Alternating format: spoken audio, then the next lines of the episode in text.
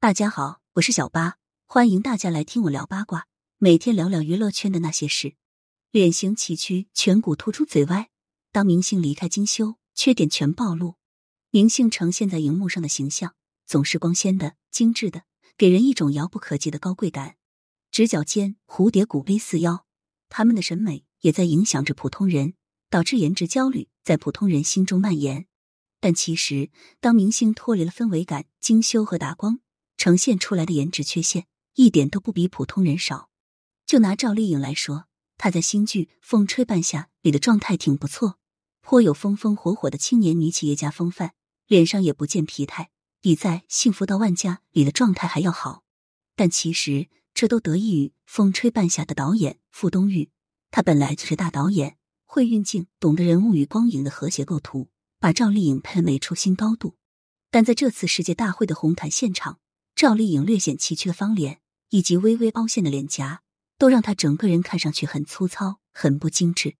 同样是八五花的杨颖状态就还不错，她脸小、脸型流畅，再加上皮肤紧致，因此生图也特别抗打。金晨长期健身，脸部状态还可以，但她的歪嘴真是无所遁形，哪怕不做表情，下嘴皮子就是歪到一边的。张萌的生图让小八直呼是令我毛孔粗大。法令纹浮粉，鼻子粉底斑驳，像极了化妆后戴口罩再摘下的我。张萌应该是现场妆面最脏的女明星了。男明星里生图最惨烈的当属王鹤棣。本以为他是嘴秃猴系帅哥，没想到比嘴秃更严重的是王鹤棣的大小眼。他的右眼几乎只有他左眼的二分之一大小，整个人看上去非常别扭。女演员如果大小眼，还可以靠眼妆修饰。男明星就只能活在精修图里了。张若昀的单眼皮随着年龄的增长已经在往下耷了，逐渐成了三角眼。要知道他今年才三十四岁。虽然张若昀演技台词都不错，但颜值对演员来说也很重要。或许他之后可以考虑割一个双眼皮。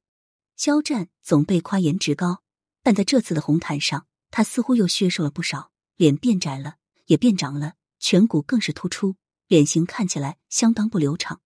陈飞宇颜值最大的问题就是嘴凸，跟陈凯歌一模一样。从生图也能看出来，他努力想用嘴唇包住自己的牙齿。因为年轻，陈飞宇不会有下垂松垮的问题，轻微的嘴歪也能忽略。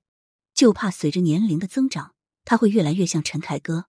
沈月的自拍还有写真都很出圈，既是元气满满的甜妹，也是温暖治愈的日系少女。但是他一拍高清生图就泯然众人，脸大扁平，下颌微凸，唯一可取的地方就是眼睛大。因此沈月拍了这么多戏，只有处女作《小美好》出圈，因为是学生装扮，掩盖了她的颜值缺点。除了学生妹，她演其余的角色都不太行。像范丞丞这类爱豆，平时在舞台上浓妆艳抹，有造型加持，看上去很是瞩目。一旦脱离妆发，寡淡的五官就一目了然，颜值毫无亮点。范丞丞已经转型成演员，接下来还会和玛丽演母子，不知道他的脸到了大荧幕能不能 hold 住。网友对于歌手生图的吐槽也特别狠，比如郑云龙，他本身长得就有点奇怪，生图更是不忍直视。网友调侃他跟三星堆出土的文物非常相似，而他自己也坦然出席相关活动，和网友一起玩梗。江疏影因为非常白。还一度被称为合影杀手，但生图里的她整张脸都在往下垂，双眼也相当无神，完全没有聚焦。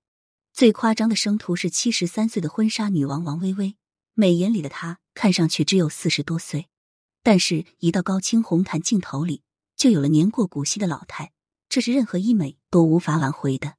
其实明星的光鲜并非独一无二，随着网络的发达，我们会发现有很多长相优越普通人。只他们没有成为明星而已，明星只是一份普通的职业，没有多么了不起，更不用把他们捧得高高在上。普通人会有的颜值问题，明星也会有的。感谢收听，想要知道更多有趣的瓜，赶紧来关注，不八卦会死新人吧。